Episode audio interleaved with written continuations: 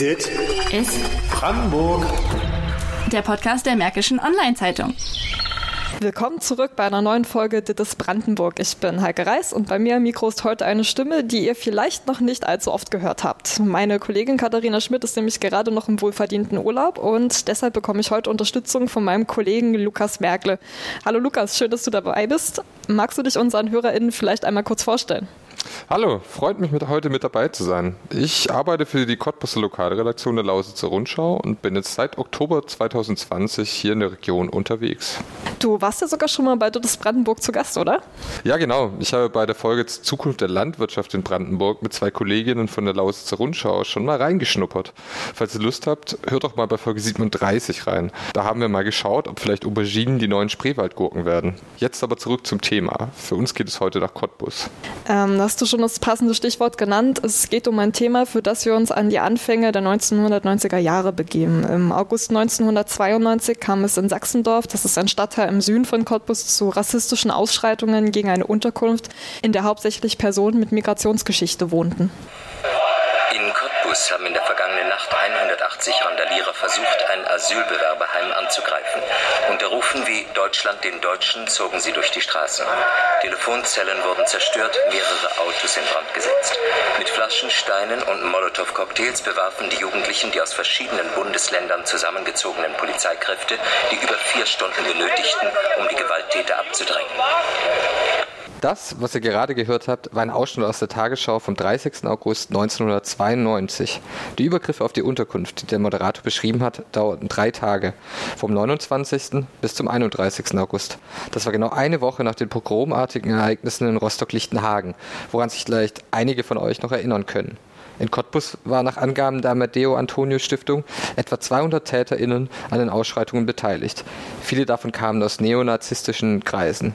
Sie sind bewaffnet mit Steinen, Messern und Molotow-Cocktails in Richtung eines Hauses an der Kreuzung zwischen Lipetzker und Schopenhauer Straße gezogen. Die Menschen, die in einer Art Mob zu dem Haus ziehen, sind laut. Sie rufen rassistische Parolen. In den Abendstunden spitzt sich dann die Lage zu. Aus der Menge fliegen jetzt Brandsätze auf die geflüchteten Unterkunft und die umstehenden Autos. Fenster gehen zu Bruch. Die Menschen in der Unterkunft haben Angst. Sie gehen nur noch mit Personenschutz zum Einkaufen. So hat es uns Barbara Domke geschildert. Sie ist Mitglied in der Cottbuser Stadtverordnetenversammlung und in Sachsendorf aufgewachsen. Als es zu den Ausschreitungen kommt, ist sie gerade einmal 12, 13 Jahre alt und sieht gemeinsam mit Freunden von einer Straßenkreuzung aus, was dort passiert. Ich bin ja fast Luftlinie 150, 200 Meter weiter in die Schule gegangen und das, das ging rum wie ein Lauffeuer, gerade in den älteren Klassen und das kam bis zu uns. Und das ist dann quasi, ja, wie so ein Dominoeffekt halt, ne, dass der eine sagt, ey, da müssen wir mal gucken gehen und es war ja nicht alles komplett abgeriegelt und, und wir kannten unsere Schlupflöcher hinten an der Autobahn lang, äh, die alten kleinen Fahrradwege. Also es war für uns auch kein Problem, dort hinzukommen und zu schauen und was da passiert ist und und diese Aggressivität der Jugendlichen, Teile von denen gingen ja bei uns auf die Schule halt. Ne? Also man kannte die ja auch. Die wohnten in der Nachbarschaft. Und ich glaube, das war das Erschreckende. Dass neonazistisch eingestellte Menschen in Sachsendorf öffentlich auftreten und als solche erkannt werden, ist laut Barbara Domke kein Einzelfall. Sie hat uns erzählt, dass das Verhältnis zwischen den Bewohnerinnen der Unterkunft und Menschen, die in diesem Stadtteil lebten, meist distanziert war. Es gab keine direkten Berührungsängste. Ähm, die Bewohner aus dem Asylbewerberheim, die traf man beim Einkaufen. Das waren aber immer nur so Punkte. Und ich bin in einer Familie groß geworden, wo wir total aufgeklärt und eine offene Meinung hatten. Und deswegen habe ich das zum Beispiel gar nicht so wahrgenommen, sondern die gehörten einfach mit dazu. Aber wir, ich merkte dann gerade im Schulbereich und auch im Nachmittagsbereich, wenn wir uns dann getroffen haben, wie die Stimmung gekippt ist. Also wie wirklich sich abfällig geäußert worden ist. Und als junger Mensch du stehst daneben, aber du sagst auch nichts. Aber es war für mich zum Beispiel, es gehörte einfach nicht zu meinem Alltag dazu und es tauchten halt auch überall so Sprüche auf, ne? Ausländer raus, die gehören hier nicht her. Und, und natürlich hat man auch in der Straßenbahn, also gerade in der Straßenbahn, wenn man in die Stadt gefahren ist oder ich, keine Ahnung, zum Musikunterricht, man hat das schon sehr bewusst mitbekommen, wie ältere Jugendliche sich sehr aggressiv verhalten haben. Und zurückblickend, klar, man hätte ich hätte auch mehr Courage, sage ich mal, von anderen Erwachsenen gefunden. Aber es, oder erwartet, aber man, man spürte auf jeden Fall, dass so in, also wirklich innerhalb des Stadtteils, es gab so viele Abbrüche, also man, man betrachtet das jetzt ja viel reflektierter, aber es gab auch Gründe, warum da keiner sich gegengestellt hat oder weil einfach alle auch mit sich selbst zu tun hatten. Es war eine völlig neue Zeit. Es gab die Währungsunion und es gab auf einmal auch eine extrem hohe Arbeitslosigkeit und ich glaube, das machte es, machte dieses Potpourri, auch, auch des Ausländerhasses, machte das noch halt noch viel schlimmer. Diese Feindseligkeit gegenüber den Menschen, die keine deutsche Nationalität haben, spielt natürlich auch bei den Ausschreitungen im August 1992 eine entscheidende Rolle.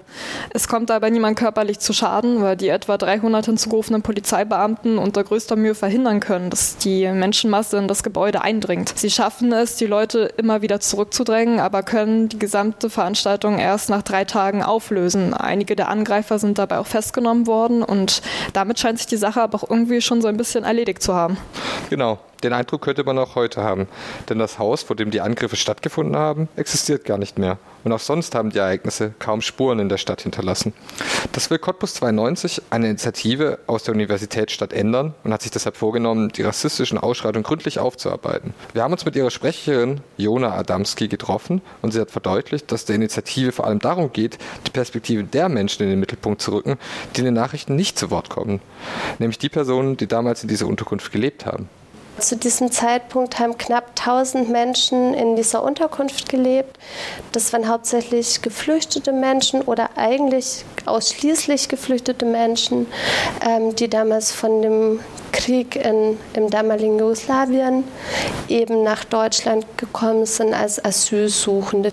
Nochmal zum Vergleich. Laut den Zahlen des Bundesinstituts für Bevölkerungsforschung sind zwischen 1991 und 1993 fast 30 Prozent aller gestellten Asylanträge auf die Nachfolgestaaten des ehemaligen Jugoslawien entfallen. Jetzt aber erstmal zurück nach Cottbus.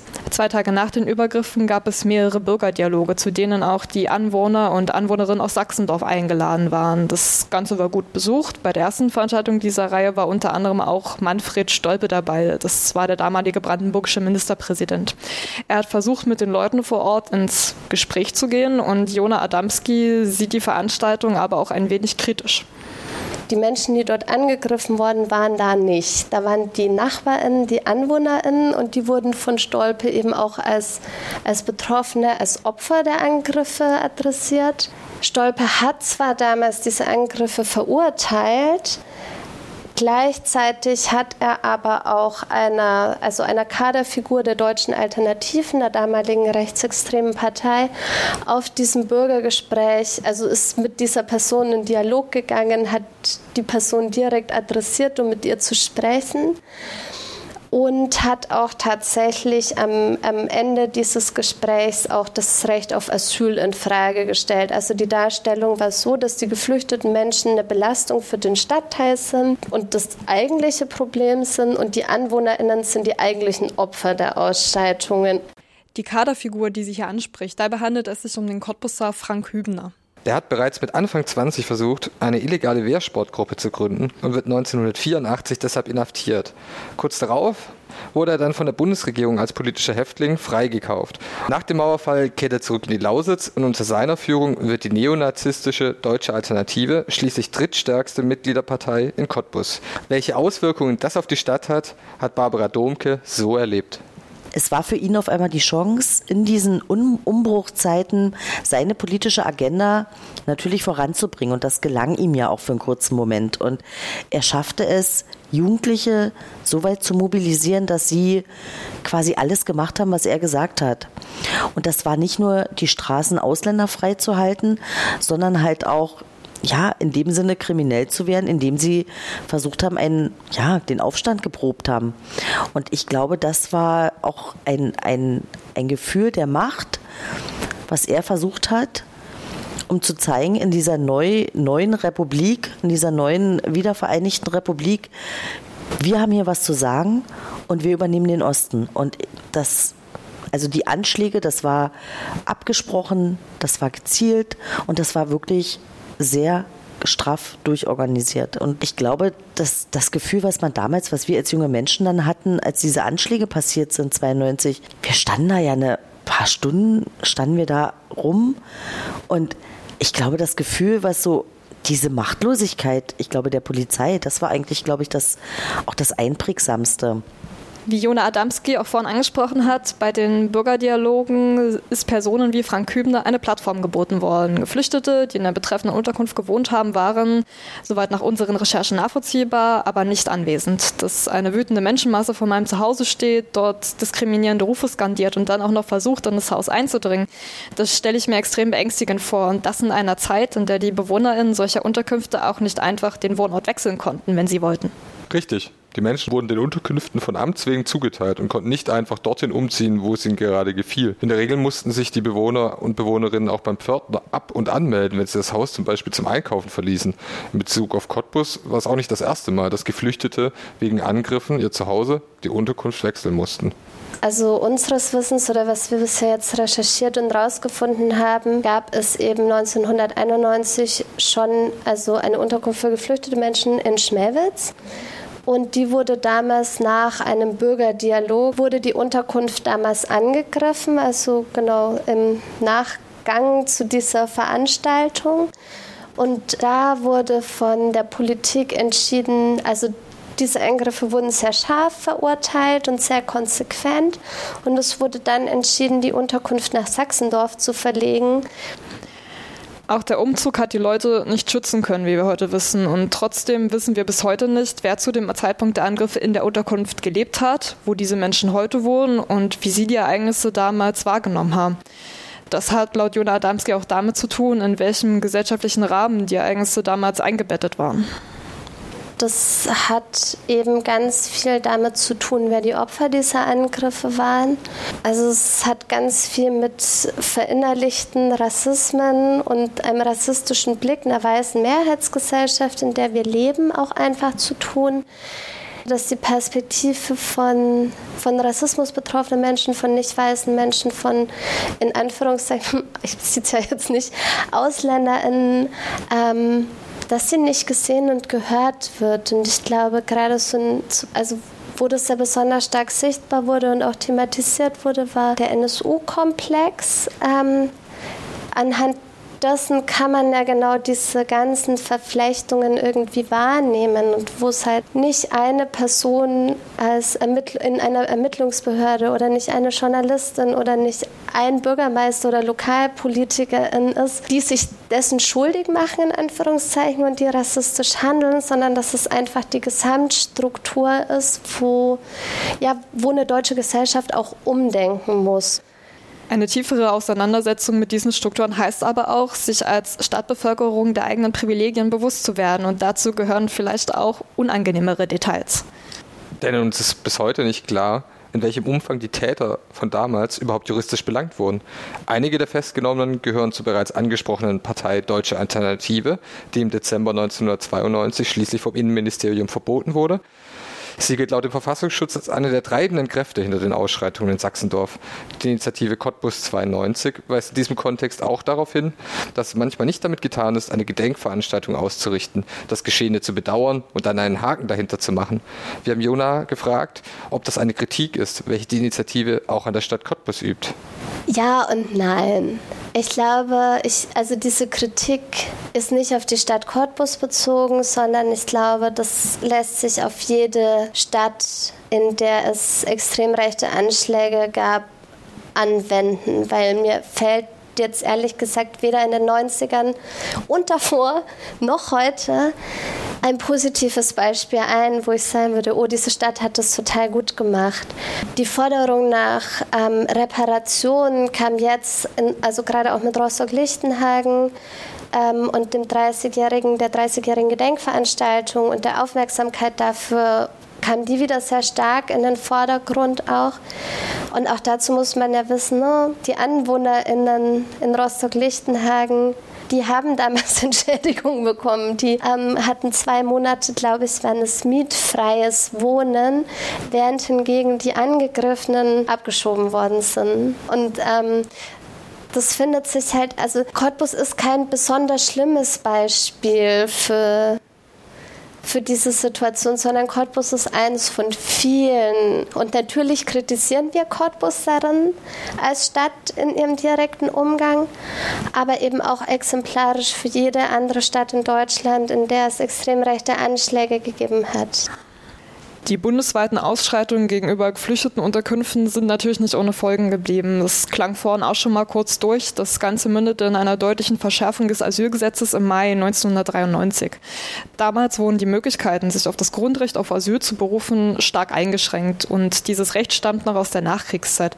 Während des Nationalsozialismus haben mehr als 80 Staaten weltweit rund eine halbe Million Flüchtlinge aus Deutschland aufgenommen. Und diese Erfahrung hat dazu geführt, dass im Grundgesetz dann ein Grundrecht auf Asyl festgeschrieben geschrieben wurde. Denn im Fall, dass es anderen so geht, wollte man politisch Verfolgten selbst eine Zuflucht bieten. Zu Beginn ist auch ein Großteil der Bevölkerung in Deutschland mit dem Asylrecht einverstanden. Doch die Stimmung ändert sich. Mit dem Zerfall der Sowjetunion und später Jugoslawiens veränderten sich die Verhältnisse. Die Zahl der Asylanträge steigt Anfang der 90er Jahre sprunghaft auf 438.000 im Jahr 1992 an. Mit der Verschärfung des Asylgesetzes wollte die damalige Bundesregierung dieser Entwicklung entgegenwirken. Eine der Neuerungen ist zum Beispiel die Einführung sicherer Herkunftsländer. Stammt eine Person also aus einem als sicher eingestuften Staat, dann wird vermutet, dass in diesem Fall die antragstellende Person nicht verfolgt wird und somit kein Recht auf Asyl hat. Aber das ist ja noch nicht alles, oder Lukas? Nee, Dazu kam auch noch das Prinzip der sicheren Drittstaaten. Das besagt, wer aus einem EU-Mitgliedstaat oder aus einem als sicher eingestuften Land nach Deutschland einreist, kann sich nicht auf das Grundrecht auf Asyl berufen. Denn nach dem Gesetzgeber hätte die antragstellende Person ja auch schon in dem sicheren Drittstaat die Möglichkeit gehabt, Asyl zu beantragen, sodass in Deutschland kein Antrag mehr notwendig ist. Damit einher geht auch die Flughafenregelung, denn praktisch gesehen kann eine Person nur, wenn sie mit dem Flugzeug nach Deutschland kommt, hier Asyl beantragen. Eben, denn würden Sie zum Beispiel auf dem Landweg einreisen, müssten Sie vorher zwangsweise durch andere sogenannte sichere Staaten kommen, sodass die Geflüchteten in diesen Ländern und nicht in der Bundesrepublik einen Asylantrag stellen müssten. Kommen Sie trotzdem nach Deutschland, werden Sie wieder in das sichere Drittland zurück ausgewiesen. Fakt ist aber, die Verschärfung des Asylgesetzes zeigt Wirkung. Die Asylanträge gehen zurück und 95 werden nur noch etwa 167.000 Anträge eingereicht. 2010 sind es dann nur noch 41.000. Der Trend setzt sich auch sofort, bis es 2015 durch den Bürgerkrieg in Syrien zu einem neuen Höchstwerk kommt.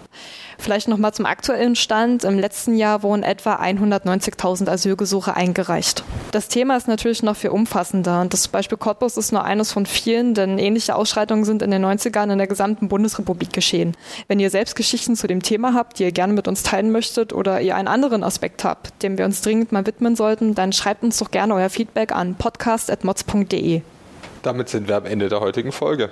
Mehr Artikel zum Thema haben wir wie immer für euch in den Show Notes verlinkt. Und wenn ihr auf dem Laufenden bleiben wollt, abonniert uns gern bei Twitter unter modspodcast. Wir hören uns dann in der nächsten Episode. Bis dahin wünschen wir euch eine schöne Woche. Macht's gut. Dit ist Brandenburg. Der Podcast der Märkischen Online-Zeitung. Diesen Podcast hörst du kostenlos. Möglich wird das durch unsere vielen Abonnentinnen und Abonnenten. Unterstütze auch du Qualitätsjournalismus in deiner Region mit einem Digital-Abo. Teste uns einfach mal einen Monat lang. Alle Infos auf mods.de.